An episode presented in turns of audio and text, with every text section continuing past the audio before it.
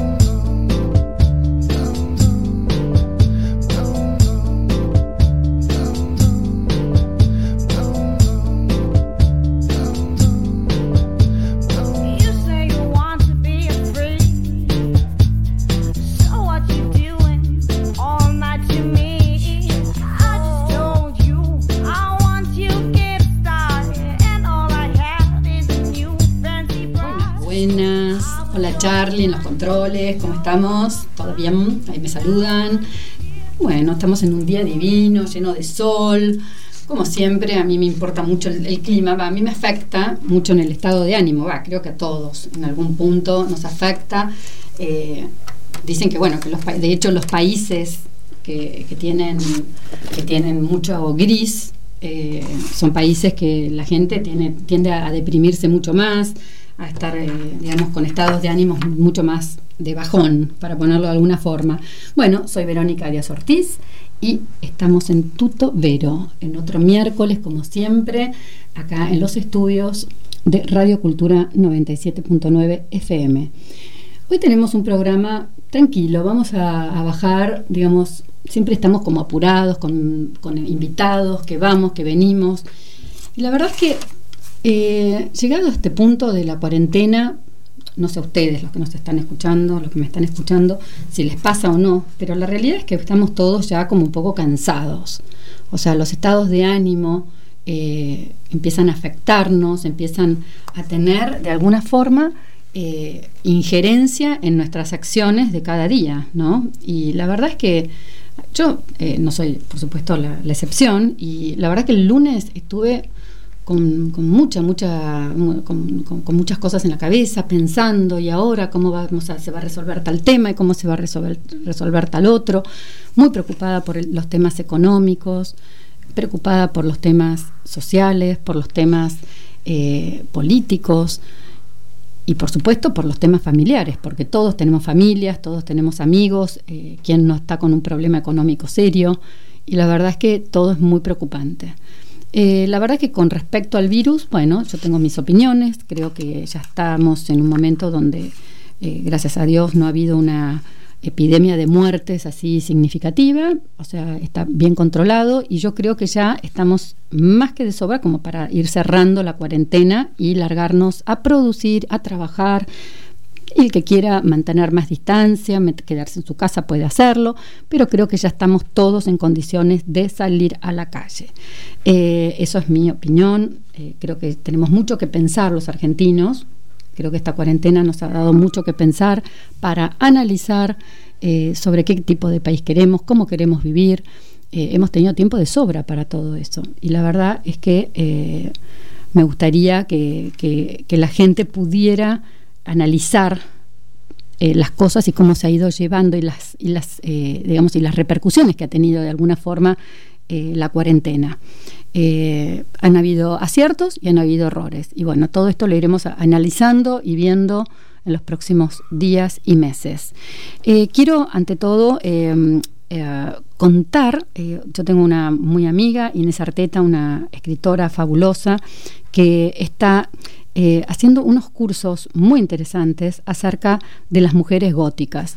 Cuando vi el curso me pareció súper interesante, re lindo, dice una reacción literaria al patriarcado y hace un análisis, unas charlas que hace un análisis de tres escritoras eh, del sur de Estados Unidos de principios del siglo XX. Eh, estas charlas después, si quieren, yo las voy a poner este flyer en, en, Tutobero para que la gente que nos está escuchando pueda eh, anotarse. Es una charla online del 24 de junio al 15 de julio. Muy interesante. Y yo, por supuesto, cuando, cuando yo eh, no, tenía mucha idea acerca de lo que significaba ser mujeres góticas, entonces le, escribí, le digo, mira, la verdad que me parece súper interesante como todo lo que haces, pero la verdad que no, no sé mucho acerca de las mujeres góticas. Y ella me explicó que son las damas góticas, son, las son los, eh, en este caso las mujeres escritoras eh, del gótico sureño americano. Eh, muy interesante porque eh, en esa época, eh, cuando había ya movimientos, digamos, donde el patriarcado se estaba terminando en todo Estados Unidos y en el mundo, ellas todavía vivían en, un patriarcado muy fuerte y, se, se, hizo una analogía entre la forma de escribir del gótico sureño con el gótico europeo por el tema de eh, los lugares sombríos, terroríficos y fantasmagóricos que significaban las plantaciones, haciendo como una, como una eh, eh, digamos, una analogía con lo que era el gótico y los lugares, digamos, del medioevo. Así que me pareció súper interesante el tema, se los recomiendo porque todas las charlas de Inés son maravillosas.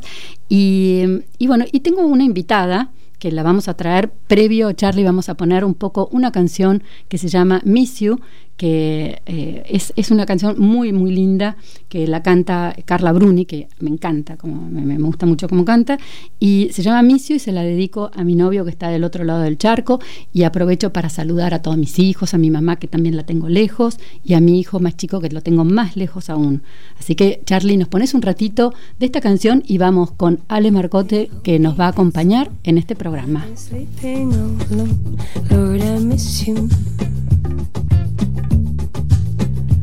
I've been hanging on the phone. I've been sleeping all alone. I won't kiss you, yeah. Mm-hmm. Mm-hmm. Mm-hmm, yeah. Well, I've been hiding in my sleep, been staring at my dreams. Lord, I miss you. I've been waiting on the hall, been waiting on your call when the phone rings. Just a friend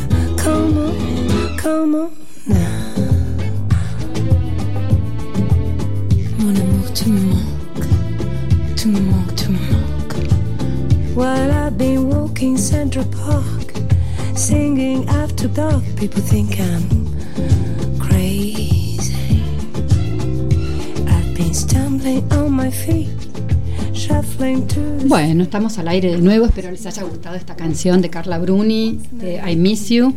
Y bueno, tiene destinatario. bueno, y, quería mandarle un, saludo especial al encargado de mi casa, a, Gustavo también, que se llama Gustavo, y que me dijo que iba a estar escuchando. Así que se le mando un gran saludo. Bueno, la tenemos a Ale Marcote. ¿Estás ahí, Ale? Hola, Vero, ¿cómo estás? Muy bien, ¿cómo estás? Qué bueno, me costó, no sé qué pasó con la con los llamados, ¿viste? No sé qué es lo que está pasando, pero bueno, acá estás. Eh, bueno, bienvenida bienvenida a Tuto Vero. Muchísimas gracias, gracias por la invitación. Bueno, me alegro. Decime una, contale un poco a la gente, primero presentate vos, porque siempre no hay mejor, uno hace en, un minutito, contá quién sos y qué haces y cuál es tu especialidad. Así vamos largando esta charla, así de, parece como, vamos a hacer como una charla de café entre amigas. Dale, dale, aprovechando la tarde. Exacto. Eh, bueno, Ale Marcote, eh, trabajo como coach eh, en organizaciones eh, desde hace unos años. Hace bastante tiempo fui contadora, esa es mi vida anterior y trabajé en, empresas grandes. Y ahora ya, como te decía, hace unos años trabajando en organizaciones, pero más desde la parte de coaching, también acompañando a emprendedores, a grupos de mujeres. y después, particularmente, desarrollando hace unos años la marca Aprender del Error, eh, vengo trabajando hace varios años sobre, sobre la temática, ¿no? De aprender sobre las cosas que no, no están saliendo como queríamos y, y bueno, y de alguna forma eh, ver cómo nos podemos relacionar mejor con todas esas situaciones. Ajá, lo pueden encontrar en las redes, ¿eh? Ale Marcote en todos lados, así que no. Perfecto, buenísimo. Mira, la verdad es que me hablaron muy bien de vos como, como coach y, hoy está muy de moda el tema del coaching. ¿Y por qué? A ver, ¿qué, ¿qué diferencia para que la gente que nos está escuchando, Ale, hay entre si yo tengo un problema ¿Por qué que tengo que, eh, vos por qué decidirías ir a hacer coaching o hacer terapia con un psicólogo o un psiquiatra? ¿Qué, ¿Cuál es la diferencia? Porque mucha gente pregunta esas cosas. Sí, en realidad son dos ámbitos de acción diferentes. Ok. Em, en general, el, coaching trabaja más hacia adelante, o sea, quiero lograr algún objetivo y tal vez no estoy encontrando la forma, o está, estoy bien, pero me gustaría estar mejor en algún sentido, pero es como más tal vez revisar desde el lado de las conversaciones, desde lo que yo me digo, desde, bueno, desde revisar mis modelos mentales, lo que llamamos modelos mentales, cómo vemos el mundo, pero hacia adelante básicamente, ¿no? La metáfora que yo, la primera vez que escuché coaching, la, la metáfora que había visto en ese momento era, bueno, un coche antiguo que te lleva desde el lugar donde estás hacia donde querés ir. Okay. Esto tiene que ver con el origen de la palabra. En general, la terapia, quienes son psicólogos, tienen otras herramientas, otra formación, por supuesto, y van hacia atrás, ¿no? Herramientas que nosotros, excepto alguien que sea coach y psicólogo, no tenemos y no nos metemos en el pasado. En general, cuando, cuando hay que ir mucho hacia atrás y, ver ciertas, eh, ciertos temas de base, lo conveniente siempre es la derivación a un psicólogo. Son como eh, como ámbitos distintos. Claro, como dos dimensiones distintas dentro de los temas emocionales. Sí, sí, y, para tenerlo en cuenta, ¿no? La idea es que un coach que no tiene formación en psicología, en general no debería meterse tanto en ese ámbito. Claro. Claro, ¿Eh? claro. y de, responsabilidad con la persona. Y hablando de eso, porque vos está muy bien, la palabra coach, que aquí significa eh, coche, que algo que te lleva hacia, hacia adelante, está muy bien la, la, la, definición. Eh, ¿Cómo ves que vamos a salir adelante los argentinos? A ver, si, si la Argentina fuera un paciente tuyo de coach, o no sé cómo se le dice, paciente o cliente, no sé qué, cuál es la palabra que usan. Coaching se suele decir. Bueno, ¿cómo, cómo, cómo lo ve, cómo ves este a este paciente o lo que fuese? ¿Cómo lo, cómo lo, lo, ves en el futuro? En el futuro próximo me refiero. Más que coach, te digo, me estás pidiendo que haga futurología, eh, bola de cristal, algo, algo de eso, ¿no? Porque creo que estamos en un momento complejo y, y cuando digo complejo eh, tiene que ver con que creo que no estamos viendo, eh, es un fenómeno a nivel mundial, ¿no? Con un montón de implicancias donde vos fijate que quienes hoy tienen que tomar las decisiones, no acá, en todo el mundo, un día van hacia un lugar, otro día van hacia el otro, porque eh, porque no es como que todo el tiempo uno está viendo toda la información, estás probando a ver qué pasa, eh, pasa con los líderes de todo el mundo, con la Organización Mundial de la Salud, entonces es una situación bastante compleja, diría yo. Un poco a prueba y error.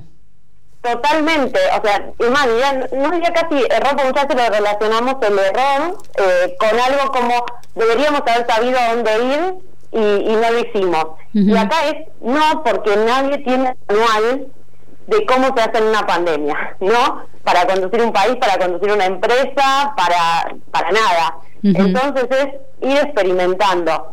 Con lo cual, la verdad es que lo que sí yo creo que, que se viene un tiempo eh, que hay que apechugar, para salir adelante, sobre todo también porque está el tema de la salud, pero está también el tema económico, ¿no? Eh, que hay muchos emprendedores, muchas personas, este, bueno, mismo quienes trabajan en empresas, ¿no? Dice, las empresas también están reconvirtiéndose, ¿cómo van a hacer para, para seguir adelante? Eh, con lo cual creo que el, tiempo hacia adelante es un tiempo que vamos a tener que ejercitar mucho la resiliencia, eso de salir fortalecido en los tiempos difíciles, creo que los mm. argentinos tenemos bastante gimnasia en eso, pero no, no deja de ser un momento eh, en donde tenemos tenemos que transitarlo, ¿no? Exacto, con lo, exacto. Con lo cual digo, sí me parece esto de ejercitar la resiliencia, el de el de aceptar sobre todo que no sabemos cómo transitarlo, ¿no? Mirarlo con este con la curiosidad y con el no estar pegándose de debería saber qué hacer,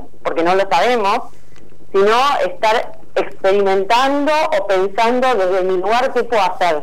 Bueno, pero para eso, para eso que vos acabas de decir, que es muy interesante, eh, esa flexibilidad, adquirir esa flexibilidad, ¿vos le, ¿qué le recomendarías a una persona que no es flexible? Porque a quienes somos tenemos una personalidad flexible y, adaptable a, las circunstancias, a las cosas que por más que nos duelan o que no tenemos esa, yo la tengo naturalmente, yo normalmente lo he hecho toda mi vida, no es que empecé ahora por el tema este del coronavirus, pero la realidad es que, eh, ¿qué, le dirías a esas personas? Que sí les cuesta flexibilizarse, que tienen, digamos, que son más eh, esquematizadas y que eh, tienen la vida mucho más planificada, que, creían que las cosas iban a ser siempre de determinada manera. Eh, ¿cómo, ¿Cómo manejarías eso? Sí, antes que nada yo creo que está bueno quizás que no nos etiquetemos, ¿no? En el sentido de que quizás alguien dice yo no soy flexible y eso entonces como que te rigidiza más porque ya está, es como que sos así, ¿no? Sí. Este, incluso vos, eh, que me decís, yo soy flexible, bueno, seguramente puedes seguir flexibilizándote, ¿no? Claro. Este, como un ejercicio constante. Entonces me parece que ese tipo de cosas uno las puede ejercitar siempre. Eh, y lo primero creo que en esta situación, lo que te decía es, eh, eh, estamos viendo que hay una situación que nosotros no podemos cambiar.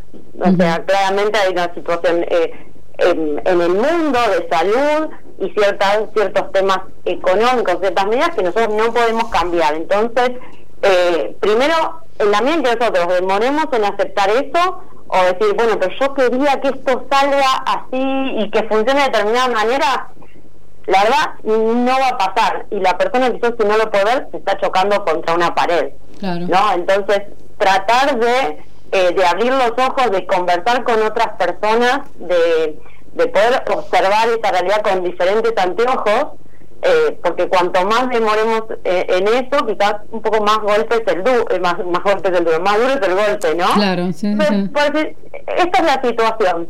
Lo, lo interesante, parece, es que, ok, esta es la situación, y a veces uno lo ve como algo demasiado grande, donde no tiene ningún poder de acción, como, bueno, y esto es mundial, yo no puedo hacer nada, pero una de las, de, las cosas que sí podemos ver es que siempre hay algo que podemos hacer desde nuestro lugar. Eh, no podemos hacer nada con la economía, con los impuestos, pero ¿qué puedo hacer yo desde mi lugar eh, distinto para transitar esto, ¿no? Hay que animarse, ¿no? Un poco, como forzarse un poco a hacer algo, salir un poco de la zona de confort y, animarse, aunque sea dar un pasito fuera de, ese círculo de confort y hacer algo distinto. Y sí, es que la, eh, la, zona de confort probablemente ya en este en este momento sea bastante inconfortable, ¿no? Claro, exacto. Eh, porque si estabas teniendo un negocio que quizás funcionaba bien y demás, eh, conozco varias personas que todavía de alguna forma están como esperando que a ver cuándo sale la cuarentena o que o, como cuándo van a volver las cosas y tal vez empezar a hacer la idea, ojalá digamos las cosas volvieran en cierto sentido o no, pero es por el momento esto es así. Entonces me preparo y empezar a ver distintos escenarios. ¿Y qué pasa si esto sigue así? Eh, ¿Qué pasa si volviéramos a una situación relativa a lo anterior? ¿Qué pasa si cambiara totalmente el mundo? no eh, Me parece que la flexibilidad también tiene que ver, o sea, quiere cuando uno empieza a ver distintas perspectivas y no que todo se da como yo quería, porque creo que muy pocas personas, o por lo menos nadie que yo conozca, eh, sigue su vida igual que cuando estábamos en febrero. Claro, exacto. Todos exacto. hemos tenido que reacomodar Sí, algo. Exacto, quiere decir de que este parate es como que nos pararon, nos eh, venía la bola, de repente paró y ahora a partir de ahora, el otro día alguien decía algo como que ahora se va se va a mezclar y dar de nuevo de alguna forma en muchos aspectos, ¿no? Para ponerlo en una cosa más gráfica, como como que bueno, van a ver, van a surgir oportunidades y para mí siempre de las crisis, por lo menos a lo largo de mi vida, siempre aproveché las crisis para eh, eh, la- las, las, eh, y generar oportunidades desde ese lugar, ¿no? Eh, creo que es, va a ser, va a haber mucha oportunidad. Va a haber mucha gente que no va a saber tomarlas, pero va, va a haber mucha gente que seguro que sí. Sí, y, y por eso decía como eh, ver lo antes posible que esto cambió Mm. y, y que, que todo cambió. Porque es verdad lo que vos decías, ¿no? Hay un cierto barajar y dar de nuevo, no porque yo tuviese una empresa o un emprendimiento o a mí como profesional independiente me iba bárbaro, ahora me va a seguir yendo igual. Claro. ¿Por qué? Porque cambió el juego, porque quizás yo antes este, daba mi clase en un, no sé, en un lugar y ahora de repente tengo que ponerme delante de una cámara eh, y eso me abre otras oportunidades. Me abre la oportunidad de que puedo de repente dar una clase a, no sé, al otro lado del mundo. Exacto. Eh, pero también implica un aprendizaje eso, eh, implica un desafío. Claro. Eh, entonces, digo, hay un montón de situaciones que, que pueden abrir el juego pero bueno, habrá que ver qué tanto las estamos viendo, por eso yo decía esto de qué podemos hacer desde nuestro lugar, ¿no? Porque oportunidades probablemente haya, por supuesto que va a haber muchas situaciones difíciles, como te decía, hay industrias que tal vez se retraen, claramente, este, pero bueno, algo, o sea, ¿qué, qué podemos sacar de todo esto? ¿Qué podemos Mm. eh, encontrar en esa situación? Claro. Eh, pero viste que a mí me impresiona cómo los, los seres humanos somos como muy, a veces me- medio como tercos inclusive, porque yo, a ver, eh, yo me, a las cosas que yo me dedico, no, no, no ju- justamente yo no produzco nada, mate- cosas materiales, hago, lo mío es más intelectual si querés, pero, pero yo me acuerdo en los últimos años, eh, cuántas veces he escuchado de gente que decía otras en mesas, comiendo, lo que sea, que decía, pero tenés que sumar tu negocio al mundo, el- al mundo virtual, lo que se viene, lo que es lo que ya está, lo que ya y de hecho hay muchísimas empresas y emprendimientos que ya desde el, desde el vamos o desde hace ya varios años que están trabajando virtualmente, por ejemplo. ¿Y qué les pasa? ¿Qué, qué pasa cuando eh, es, como no querer reconocer de alguna forma los cambios, ¿no? O sea, es como negarse, como estar mirando para el otro lado, tener una empresa que te va bárbaro y no haberte subido al, carro de lo virtual, ¿no? Qué, complicado eso. Yo te digo, yo me pongo en el lugar de, de alguien que en este momento no fue llevando su empresa, su emprendimiento hacia ese lado, se deben estar, se deben estar queriendo matar, supongo. Sí, eh, creo que hay varias cosas, ¿no? Quizás eh, uno ve como que, bueno, tiene que cambiar cuando te empieza a ir mal eh, y a veces no ve el riesgo que tiene no ir cambiando cuando te va bien, Claro. ¿no? Es como que el, el mismo éxito que tenés, a veces si no podés ver que, que quizás estás en, e- en ese lugar y no estás innovando, no estás haciendo nada nuevo, puede llegar llevarte a esa situación. También puede pasar que veas que no, este, que, que no hay necesidad, que no lo veas en el horizonte. Y también no todas las industrias, no todos los trabajos son tan fáciles de reconvertir, ¿no? Eso también es, digamos, es otra realidad. Eh, entonces, ahí tenemos como, como distintas situaciones. Sí. Sí, eh, sí pasa que, bueno, a veces es, es, esa, es una cierta comodidad de que la verdad es que me va bien en esto que estoy haciendo, ¿para qué voy a hacer todo ese esfuerzo de cambiar? Ya te digo, creo que hay distintas situaciones, habrá que ver la de la de cada uno, pero obviamente quienes estaban ya un poco más digitalizados, bueno, esto les ha sido más sencillo. Claro, exacto. Yo acompaño a equipos eh, en empresas que eran empresas que hasta te diía en febrero, si vos le preguntabas a alguien, te decía, no, la gente tiene que estar acá porque si no la gente de la casa, eh, no sé, no trabaja, ¿viste? Como ese tipo de cosas. Eh, y sin embargo, hoy toda esa gente está trabajando desde su casa, además con los chicos, los que tienen chicos este en el medio, digamos, obviamente, porque eh, entonces nada, cosas totalmente impensadas y, e incluso cosas Sí, que sí, las sí. personas decían o las empresas decían esto no, no va a funcionar, no no puede pasar y todo ese tipo de cosas. Sí, sí. Y decime una cosa, ¿y vos, vos crees que todavía los cambios van a ser más fuertes o que nos estamos preparando para un mundo que viene o, o que esto simplemente, digamos, vamos a encontrar una meseta dentro cuando salgamos o vayamos saliendo de, de, este, de este proceso, eh, eh, vamos a encontrar una meseta y los cambios reales se van, a se van a efectivizar en los próximos cinco años, porque yo creo en los procesos, yo no creo que las cosas son determinantes blanco o negro, o sea, yo creo que hubo como, un, como una caída fuerte de todo esto y hemos caído en la cuenta realmente de, lo importante que es lo como viene empujando la tecnología y nos quedan cuatro minutos de programa.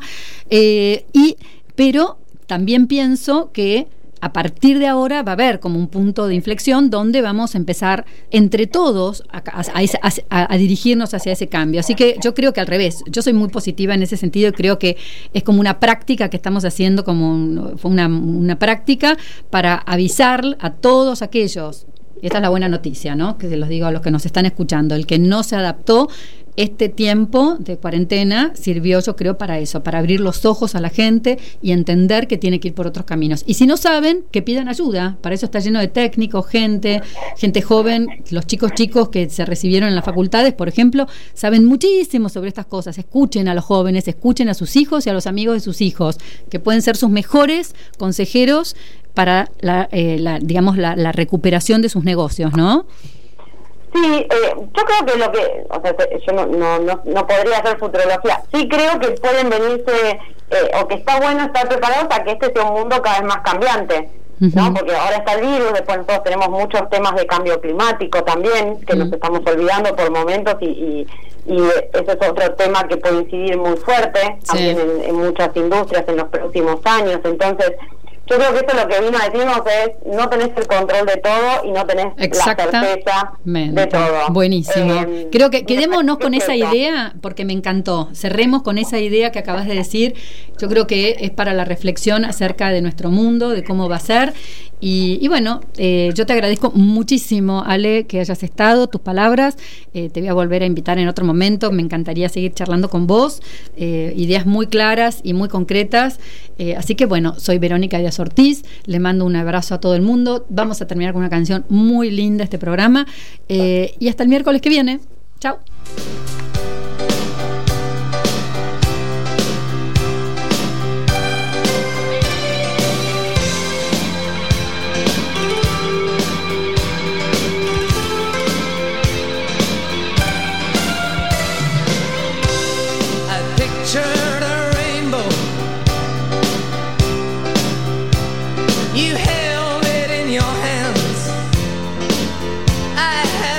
ashes.